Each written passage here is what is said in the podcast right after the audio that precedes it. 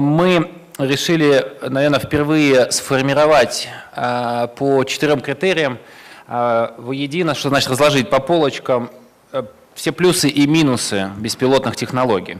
А, мы предполагали, что мы будем постепенно заполнять эту таблицу путем наших дискуссий и обсуждений, но учитывая ограниченности времени, есть предложение уложиться в 30 минут, то мы заранее подготовили эту таблицу, я ее зачитаю, а после предоставим а, слово а, каждому из наших уважаемых экспертов для того, чтобы мы могли просто порассуждать и пообсуждать в конце нашего плодотворного дня на тему беспилотных технологий.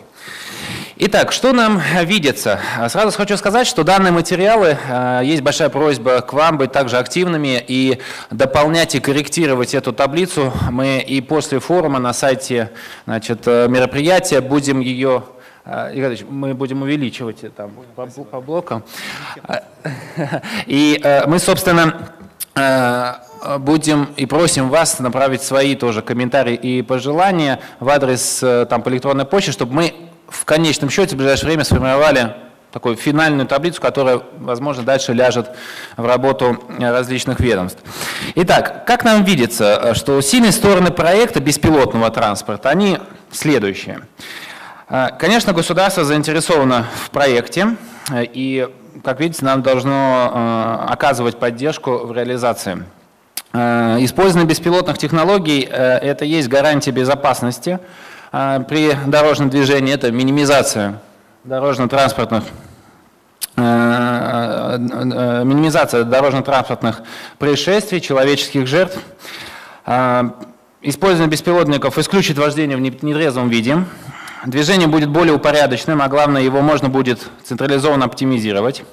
В коммерческих перевозках это позволит снизить стоимость километра пробега, стоимость э, транспортировки грузов за счет экономии на человеческих ресурсов, приведет к уменьшению порожнего пробега, как следствие. Э, беспилотные технологии могут обеспечить перевозку грузов в опасных зонах. Э, использование приведет э, к более экономичному потреблению топлива, возможность самостоятельно, появится возможность самостоятельно передвигаться на автомобиле людям с любыми ограничениями. Э, мы, наверное, улучшим работу всех аварийных служб и благодаря беспилотным технологиям и частичный интернет вещей мы, наверное, увеличим производительность в промышленности. Но на сегодняшний момент есть слабые стороны проекта. Видится, что есть проекты, э, проблемы в интеграции в существующую дорожную инфраструктуру, и э, мы об этом уже сегодня говорили. Возможно, слабый уровень заинтересованности со стороны бизнеса, э, отсутствие инфраструктуры технического обслуживания беспилотного транспорта, на сегодняшний момент высока стоимость внедрения в использовании, отсутствие необходимых нормативно-технических документов, невозможность использования технологий э, в условиях плохой видимости, ну и отсутствие опыта вождения у водителей в критической ситуации. А, возможности проекта нам видится следующее, что э, в перспективе возможно применение налоговых и прочих льгот в использовании транспортных средств. В принципе, использование беспилотных технологий несет в себе достаточно высокий потенциал э, межотраслевого применения. А, появятся новые отрасли а, и, соответственно, появятся продажи. А, есть стимул к развитию общественного транспорта в городах, и знаете, в мире уже первое внедрение происходит. Отдельные транспортные отрасли, грузоперевозки, почтовое отправление могут стать полностью беспилотными. Использование беспилотных технологий позволит развить новую нормативно-правовую базу и а, также возможность использования транспорта круглосуточно или в не другое незагруженное время. То есть возможно рационально использовать и время. Угроза проекту, несмотря на то, что мы все, наверное, понимаем, что так или иначе нас ждет э, беспилотная эра. Первое – это культурный шок. Э, в среднем половина людей не хотят садиться на беспилотный автомобиль, кто-то очень хочет. А, как следствие, наверное, может быть отсутствие спроса, и мы можем прийти к тому, что единственным заказчиком беспилотных технологий может стать государства. Конечно, будет существовать конкуренция среди традиционных перевозок. Э, снижение уровня господдержки и высокая волатильность принятия нормативных актов. Это говорит о том, что если мы, наверное, коллективным трудом э, не поработаем, мы можем затянуть. Э, недоверие потребителей и клиентов, высокая стоимость, мы уже говорили, кибертерроризм, ошибки в программном обеспечении. И, собственно, как мы уже тоже говорили, это проблемы при встраивании беспилотных автомобилей в существующую инфраструктуру. И есть, наверное, понимание, что различные элементы беспилотных технологий сейчас сосредоточены в разных отраслях, и, может быть, есть влияние на технологического некого эмбарго на то, чтобы развить этот проект. Собственно, вот этот такой набор мыслей, который не претендует на абсолютность, и с чем-то можно согласиться, что-то добавить. Э, и я хотел бы в первую очередь дать слово Андрею Василевскому, руководителю э, лаборатории устраиваемых автомобильных решений Яндекс. Мы, когда думали о том, э, какие основные темы э, обсудить вот в рамках такого диалога, сначала готовились отвечать там, на технологические вопросы, вот. но сложилось впечатление, что убеждать кого-то, что реализация беспилотного транспорта возможна, э, ну, в таком составе нет. Мне кажется, что более-менее все понимают, что рано или поздно мы получим беспилотный транспорт. А я хотел бы обозначить вот какие проблемы, с которыми мы сталкиваемся э, в рамках работы над э, такой системой. Э, эти проблемы, как ни странно, не технологические. Вот Антон правильно обозначил проблему, а хотят ли, например, люди, чтобы появился беспилотный транспорт. У нас э, было одно очень интересное мероприятие с, со школьниками. Это такое подрастающее поколение. И поскольку, э, наверное, они основные потребители вот беспилотных систем, а мы спросили у ребят, ребята, а вы хотите, чтобы автомобили ездили сами? И, и ребята ответили, нет, не хотим. Вот. И, и с одной стороны показалось, что на этом все, можно расходиться и не делать никакие беспилотники. А с другой стороны, э, мы подумали, что действительно э, вряд ли возможен скачок, э, когда вот люди ездят в машине, крутят баранку, получают удовольствие, и вдруг резко пересаживаются в, в автомобиль, который едет сам к любому новшеству нужно привыкнуть. Но а, мне кажется, это все равно произойдет. Для того, чтобы а, представить вот этот переход, а, вот эта любая, любая новая система, она должна помогать человеку в чем-то, либо как-то эффективно решать его проблемы, либо давать что-то новое. Из того, что лежит на поверхности, как нам кажется, это ну, ведь э, мы любим автомобиль за то, что это наше личное пространство, за то, что мы получаем удовольствие от вождения. Но, к сожалению, сейчас ситуация на дорогах складывается так, что большую часть времени мы не, не получаем удовольствие от вождения, потому что мы стоим в пробках, движемся рывками, вот, тратим свои нервы. И кажется, что если в этот момент автомобиль э, будет решать эту задачу за нас, то есть по сценарию мы э, доехали до магистрали, встали в пробку, и вот в этой пробке мы по дороге на работу стоим там от получаса до часа.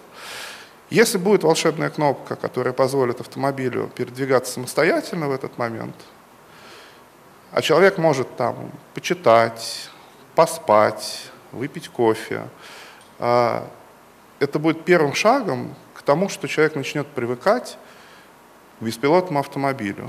Потому что, как бы это э, ни звучало, но реализация такой системы подарит миллионам водителей там, от получаса до двух часов свободного времени, а это в наше время, по-моему, дорогого стоит. А вторая, а, вторая вещь, о которой хотелось бы сказать, вот, э, это, наверное, это я про, про культурный шок сказал. Вот. Вторая вещь, э, мы технологически э, решаем кучу задач при построении системы автономного движения транспорта. Но получается так, что у нас э, проблемы не только технологические. Я не буду говорить там про проблемы с законодательством, со страхованием и так далее. А, есть э, пласт проблем, назовем их так, морально-этических. А, они возникают, когда а, начинаешь рисовать себе ну, пессимистичный сценарий. Оптимистичный сценарий – это мы запустили самоездящие транспортные средства, они ездят, и все хорошо, у них нет аварий, они ездят быстрее, у них комфортно и так далее. Но что происходит, когда э, не случается авария, а когда э, компьютер понимает, что он находится в ситуации, когда авария возможна? Как, нужно, как должен вести себя компьютер, как нужно его программировать для того, чтобы он принял правильное решение. Что, э, ну, например, ситуации, когда компьютер понимает, что э, высока вероятность наезда на другое транспортное средство, на пешехода. Как он должен принимать э, решение? Какие параметры должен отслеживать? То, что, к чему мы привыкли, каждый человек решает мгновенно, а, и это не поддается логике. Вот нельзя, нельзя логически описать ситуацию, когда человек а, рискует своей жизнью, спасая жизни других а, участников движения. И кажется, что сильный толчок случится в тот момент, сильный прорыв случится в тот момент, когда мы поймем, что же нам, э, как э, разрешать ситуации э, спасения человека в ситуации, когда это решение должен принимать компьютер, а не человек. Наверное, вот такие две проблемы хотелось бы обозначить. Я не знаю, так сказать, наверное, коллеги в курсе, что само зарождение создания беспилотного грузового автомобиля, в его основе лежит то, что сегодня водители в тех же Соединенных Штатах стали получать там, до 50% их стоимость, их труда стала доходить до 50% стоимости перевозки. И, соответственно, э, глобальная задача, которая была поставлена, это повысить, э, соответственно, время работы и уменьшить э, стоимость этой перевозки за, за, за счет применения беспилотного автомобиля. Если говорить про проблемы, которые я считаю наиболее важными, я скажу так, я не сомневаюсь, я не сомневаюсь, что технологические, технические вопросы все могут быть решены. Вопрос в другом. Должны быть э, заданы критерии, которые должны при решении этих вопросов быть достигнуты. Вот коллеги уже сказали, сейчас вот Андрей рядом выступал, он сказал э, вопросы страхования.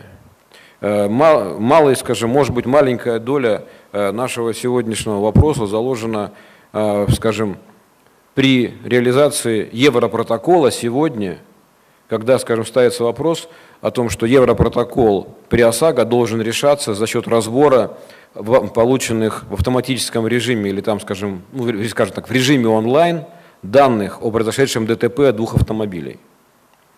Это очень важный момент. Мы на самом деле, говоря о том, о том что мы создаем беспилотную, беспилотный транспорт, мы должны понимать, что на самом деле впереди стоит это еще большее требование к самой инфраструктуре и к самому беспилотному автомобилю. И прежде всего в вопросах безопасности, взаимодействия друг с другом и ответственности за выполнение этих поставленных критериев. Вот э, если говорить, я просто приведу коллегам простой пример. Э, вот кажется, акционерное общество ГЛОНАСС имеет свою там, значит, инфраструктуру передачи данных, является значит, виртуальным сотовым оператором.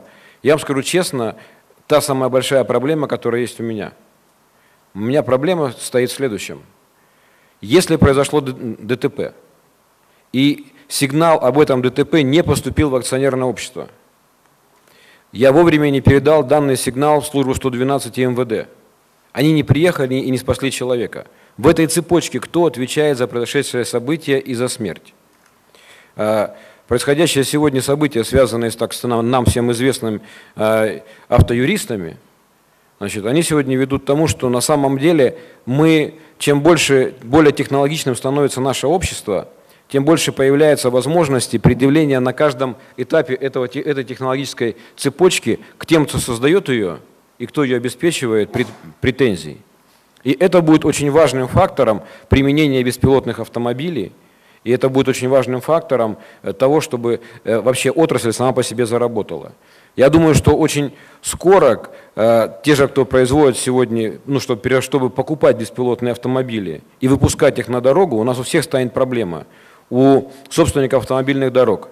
Чтобы та инфраструктура, которую они создают, не просто отвечала критериям определенным, но она была надежной, и можно было э, очень четко определить, ты виноват или автомобиль виноват, или кто-то третья сторона, например, скажем, там сотовый оператор, который передает этот сигнал – виноват э, в том, что произошло ДТП.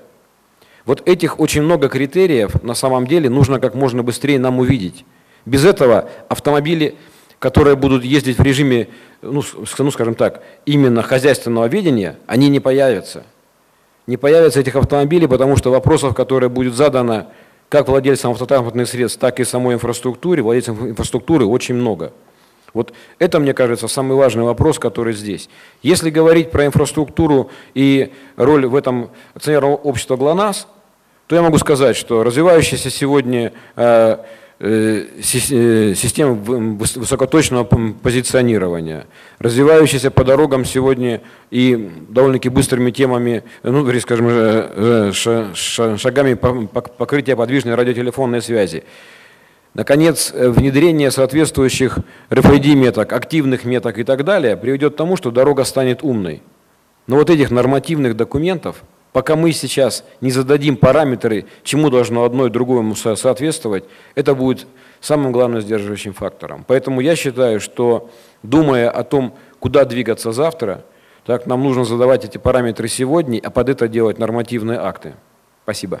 Я, как самый старший присутствующий за столом, Значит, э, начну с давней истории. Ровно 120 лет назад Министерство путей сообщения Российской империи, министром тогда был мой тезка Михаил Иванович Хилков, князь, э, значит, издал документ, который назывался, ну, поищите в интернете, он и выложен, значит, «Правила перевозок пассажира и тяжестей на самодвижущихся экипажах по гужевым дорогам Министерства путей сообщения». Значит, не было слова автомобиль, было слово самодвижущийся экипаж. Все, 120 лет прошло, действительно он самодвижущийся. То есть термин был абсолютно правильный. И вот тут я поддержу Андрея Николаевича, своего соседа. Норматив-то был впереди, да? Значит, следующая история произошла в 1903 году. Съезд каретных фабрикантов. Это тоже всю эту историю можно найти в интернете.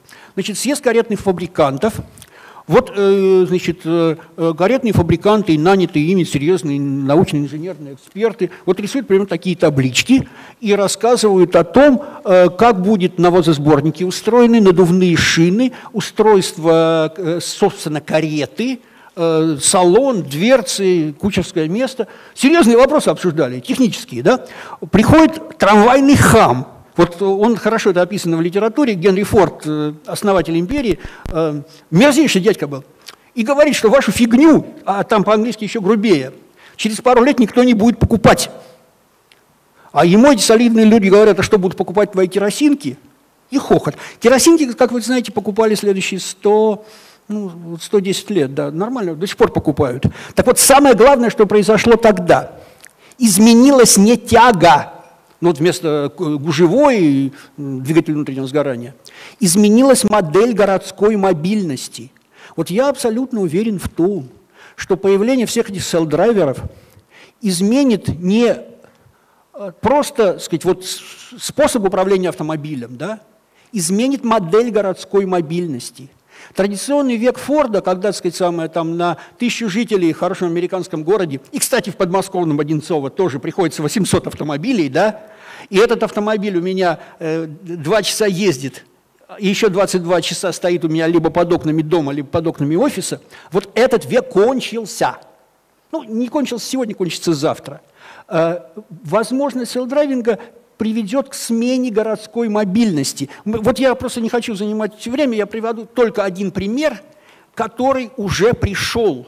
Сейчас фактически немцы, японцы, все, ну, все серьезные концерны, да, имеют на стапелях не модель, не пилот, а готовые изделия на продажу. И решается единственный вопрос, Андрей Николаевич, Женевская конвенция.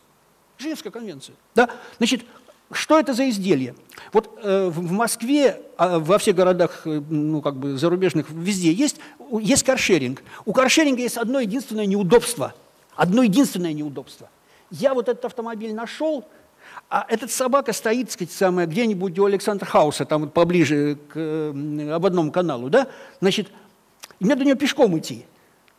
Так вот, э, это есть у японцев, это есть у BMW. Я нажимаю кнопочку, и этот автомобиль приехал к ноге. Важнейшая функция. Дальше он мне не нужен, этот робот, я сам могу вести. Но вот чтобы мне до него не идти. Эта штука была э, продемонстрирована публике два года назад. Я катался на этом автомобильчике в Мюнхене в ноябре 2014 э, года. И инженеры говорили мне о том, ну, немецкие, что мы вот договоримся с юристами, сделаем ограничение не дальше двух километров, не быстрее 30 километров в час, и эта штука запустится в серию. Юридическая задача не решена по сей день. Но, но, это пример того, что изменится не способ управления автомобилем, вот вместо меня, медлительного, близорукого и так далее, там будет сидеть замечательный робот и так далее, изменится модель мобильности. И вот тот пример, который я привел, этот, этот каршеринг с функцией автовождения и обеспечит вот эту самую, к ноге, собачка, да?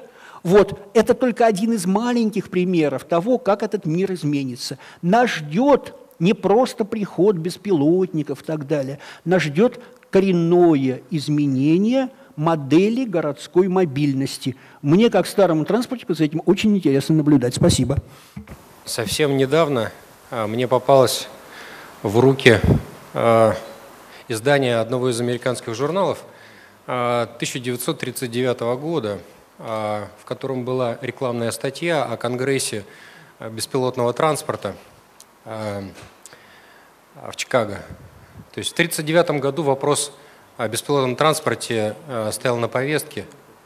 И сейчас обсуждать, быть беспилотному транспорту или не быть, в общем, бессмысленно, потому что все уже проголосовали рублем.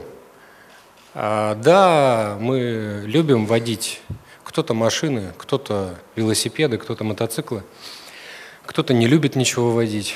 Но а, в городе Москве, я считал просто сам, если посчитать э, рынок э, э, перевозок такси со средним чеком в 650 рублей, а он реально больше, я насчитал 100 миллиардов рублей в год. 100 миллиардов рублей в год – это входной билет беспилотного транспорта. Я не хочу видеть водителя в автомобиле. Он мне чаще всего неприятен, он мне чаще всего мешает э, просто добраться из одной точки в другую. Он чаще всего начинает обсуждать со мной, как ему себя вести на дороге. Я хотел бы избавиться просто от этого ненужного посредника между мной и мобильностью. 100 миллиардов рублей в год в городе Москве. В Нью-Йорке а, это 2 миллиарда долларов. Голосуют рублем, голосуют долларом. За беспилотный транспорт проголосовали. Теперь, что касается угроз проекта и культурный шок. Культурный шок регулируется а, на уровне стандартизации. А, в Международном союзе электросвязи, где я работаю, уже несколько лет ведется работа по формированию стандартов – социотехнических, и есть стандарт э, эталонных моделей э, социализации машин. Это был первый стандарт, опубликованный несколько лет назад. И как только мы начнем эти процессы регулировать с помощью стандартов, все пространство гармонизируется. Теперь, что касается того, как это транспортное средство должно выглядеть. А, я сегодня общался с коллегами и говорил о том, что Toyota высказался, что беспилотный транспорт, в общем, не обязательно должен выглядеть как автомобиль. А, я совсем недавно наблюдал а, за тем автомобилем, на котором ездит Хиллари Клинтон, и выяснил, что в автомобиле она заходит в рост, то есть это не легковой автомобиль, в который нужно нагибаясь, заходить, как-то неудобно для себя садиться, она заходит в удобный, здоровенный автобус по форме напоминающий автомобиль. И, скорее всего, этот форм-фактор, наверное, достаточно удобно можно было использовать для того, чтобы перемещаться по городу. Да, у нас останутся индивидуальные транспортные средства, которые мы будем любя водить. Но я вот люблю мотоциклы, я езжу на мотоциклах. А от автомобиля я отказался уже, наверное, лет 10-12 назад – Ну, потому что в Москве это бессмыслица, с моей точки зрения. А на работе это автомобиль служебный с водителем, опять же. Но опять же возникает вопрос, а зачем водитель, да? То есть, когда можно эту функцию спокойно отдать роботу. А теперь транспортное средство, наверное, будет на электротяге. Скорее всего, на борту у него будет топливный элемент, который будет вырабатывать электрическую мощность. А, но что такое а, электрическая машина с топливным элементом на борту? Представьте себе на секунду, что когда год назад в Домодедово вдруг отключили свет, и аэропорт не мог принимать э, самолеты, это ведь не только была э, задача, связанная с э, самолетами, да? там были больницы, там были роддома, школы, они оказались без электрической мощности. И в Домодедово были сотни такси, которые, обладая генератором мощности на борту, могли бы подъехать к больницам, Э, роддомам, школам и запитать мощностью э, эти объекты. А кто в этом направлении идет? Японцы. Почему они туда идут? Потому что попутная генерация э, электрической мощности с помощью атома – это водород. То есть водород появляется бесплатно. Это попутный газ, который, в общем, то есть необходимо было утилизировать. И поэтому они пошли туда, поэтому они начали создавать топливные элементы, которые преобразуют химическую реакцию в электрическую. А у нас э, очень развита атомная генерация, с одной стороны, но с другой стороны топливные элементы могут работать на метане или метаноле. С водородом есть масса проблем, но их нет с метаном или их нет с метанолом. А, потому что если метан нужно сжимать, то метанол – это спирт. А спирт мы можем наливать в такой же бак и преобразовывать его в электрическую мощность. И тогда у нас появляются а, новые, я, сегодня просто говорил а, в своей презентации о цифровой трансформации экономики. То есть а, нам нужно понимать экономику процесса. И если в Москве проголосовали рублем, объем а, такси-перевозок составляет в год а, 100 миллиардов рублей, это первая история. Вторая история, «Газпром» и «Росатом» заинтересованы в том, чтобы сбывать свое топливо и электрическую мощность в случае Росатома, значит, у нас появляются суперспонсоры у проекта «Беспилотный автомобиль». У нас появляются суперспонсоры у проекта «Умная инфраструктура», у нас появляются суперспонсоры у проекта «Интеллектуальной транспортной системы». И у нас появляется новый, а, новый, новый уровень техники, с помощью которого мы можем решать задачи существенно дешевле, существенно дешевле, значительно более эффективно. Спасибо большое. Когда мы в Соединенных Штатах знакомились, а, э, значит, Ростатор дважды значит, направлял туда делегации, знакомились с работой полигона, то там сразу бросил в глаза вещь, которая, честно говоря, даже вызвала такое, я бы сказал, такое человеческое сожаление. Вот я сегодня коротко говорил, вот это э, кольцо длиной около 4 километров, и по нему в течение светового дня ездят э, там от 4 до 6 тяжело груженных грузовых автомобилей металлом, за которым сидят водители за рулем. И мы с ними общались, мы им честно говорили, мужики, они тяжко. Я вот так представил, ты выезжаешь, и 8 часов, они там с перерывами, вот ты по этому кругу, так сказать, там с 20 или 30 тоннами металла за спиной, так сказать, ездишь, да? Вот я совершенно убежден, что на нашем полигоне будут беспилотные грузовики. Просто, то есть я, я другого не вижу, так сказать, решения, потому что по-человечески это было тяжело смотреть. А в целом я считаю, что одно из, э, вот отталкиваясь от этого примера, сейчас приведу другой из смежной отрасли, которая сегодня присутствовала, может быть, даже вот на этом месте, э, железнодорожный транспорт. Я недавно узнал с завистью о том, что э, значит, Финляндия до 80% маневровых тепловозов на сортировочных станциях беспилотные. Понимаете, у меня ёкнуло, да? И вот э, на таких крупных производствах, или, например, вот если взять Северсталь, на который побывал лет 15 назад, не буду там описывать всякие технологические процессы, огромное количество технологических процессов внутренних, в моем понимании, должны обеспечиваться беспилотным транспортом. Причем с высочайшим уровнем эффективности, экономической, так сказать, и все прочее. Если говорить о полигоне, вдумайтесь, вот э, люди платят деньги за эти испытания на полигоне Национального центра асфальтобетонных технологий США, они длятся полтора года. Вот это, да? Они могут длиться в два раза меньше, потому что эти грузовики ездят с водителями только в светлое время суток. Дальше могу не продолжать, да? Э, если же говорить вот о том, о чем говорили уважаемые коллеги, то, безусловно, это должен быть постепенный процесс. Мы должны не забывать о том, что вот попытки такого революционного внедрения беспилотного транспорта могут привести к э, абсолютно негативным результатам. Во-первых, ввиду исконного стремления российского крестьянина попробовать на прочность новые изделия, там лесопилку, например, по известному советскому анекдоту, да, там, и так далее. А во-вторых, э, неизбежно, если мы просто будем всовывать автомобиль в сегодняшнее существующее движение при уровне культуры, это вызовет отторжение и, так сказать, э, желание этому навредить. Однозначно совершенно. Поэтому здесь я думаю, что это будет не с э, крупных мегаполисов, в первую очередь Москва, Санкт-Петербург, в том числе и по экономическим соображениям, э, о котором, так сказать, Сергей Евгеньевич говорил, связанных, так сказать, со 100 миллиардами рублей. Поэтому я считаю, что это, так сказать, постепенный процесс, который нужно, так сказать, вот очень осмысленно и с четким пониманием экономического эффекта. Вот когда было пленарное заседание, так Сергей Евгеньевич мне несколько вещей очень интересных, так сказать, на ухо шепнул, в том числе то, что в некоторых наших рассуждениях отсутствовала экономика. Понимаете, если экономики не будет, то вот насильственное внедрение, оно, естественно, вызовет ответ на вопрос, а почему мы должны платить за чье-то удовольствие, так сказать, ездить в беспилотнике? Я имею в виду, например, переоборудование инфраструктуры э, дорожной э, сети общего пользования. Ну, возникает большое количество вопросов. И чем э, хотел закончить, если говорить об опасностях, есть одна вещь, которая меня вызывает все большее опасение.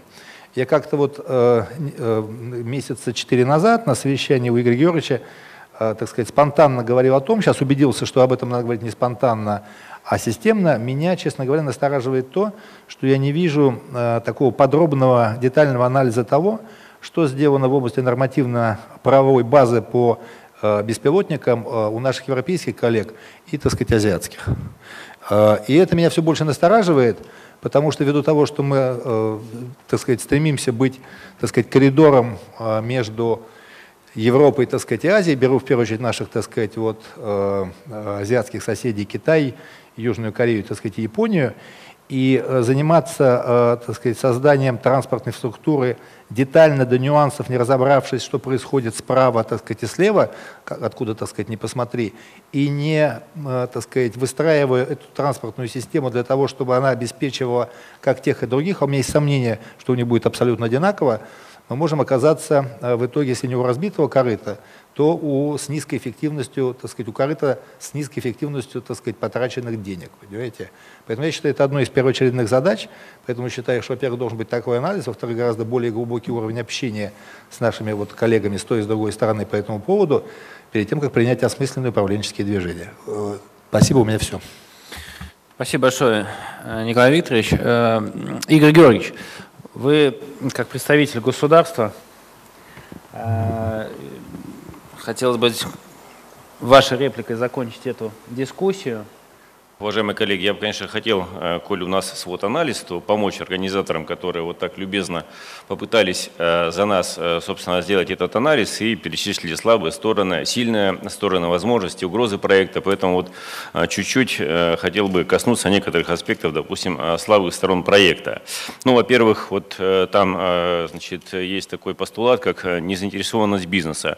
Ну, мне кажется, что это совершенно не слабая сторона проекта, потому что вот правильно Андрей Николаевич сказал, э, что, во-первых, э, бизнесом, наоборот, востребовано, и чем э, быстрее мы вместе с вами значит, сможем предоставить бизнесу возможность Э, использования беспилотных автомобилей, тем э, будет это лучше для самого же бизнеса, потому что себестоимость перевозок, э, сами понимаем, снизится очень сильно, повысится безопасность, безаварийность движения, ну и много-много вот всех этих положительных сторон, которые мы понимаем, которые могут возникнуть в результате применения беспилотных автомобилей. Ну, в части области применения. Я вот с большим трудом понимаю, как это может происходить э, в городской среде, э, потому что здесь все же насыщенность э, инфраструктуры транспорта очень серьезная и очень много может возникать тех чрезвычайных ситуаций, которые действительно вот, любая, любой компьютер разобраться в них не сможет. Поэтому я думаю, что востребованы в первую очередь коммерческие перевозки именно внегородские, когда Э, на большие расстояния необходимо перевозить э, большие объемы грузов. И когда мы э, в начале сентября обсуждали вот на нашем форуме в Казани вопросы и проблемы шелкового пути, то есть Китай, Европа, то одним из вопросов было максимальное использование этих коммерческих автомобилей, потому что режим труда и отдыха – это значит, обязательный постулат, который мы должны соблюдать, чтобы, во-первых, о человеке заботиться, ну и, во-вторых, чтобы значит, та же самая безопасность движения была э, на высоком уровне. Э, решая проблему беспилотного автомобиля, мы, естественно, решаем э, вопросы именно загруженности дорог. И если сейчас действительно в дневное время у нас там пиковые нагрузки, там вот у нас на кольцевой, допустим, дороге Санкт-Петербурга 200 тысяч автомобилей в сутки при расчетных 125, 125 тысяч автомобилей в сутки, применяя беспилотный транспорт, мы, естественно, можем нивелировать эту проблему и в ночное время беспилотники им, собственно говоря, э, как раз-таки и свет фар не нужен. Они движутся по совсем э, другим принципам. Поэтому мне кажется, что вот здесь вопрос именно в использовании, в первую очередь, это коммерческие перевозки. Ну, а я уже упомянул, проблема правильно обозначена, действительно реально, это возможности системы управления в чрезвычайных ситуациях.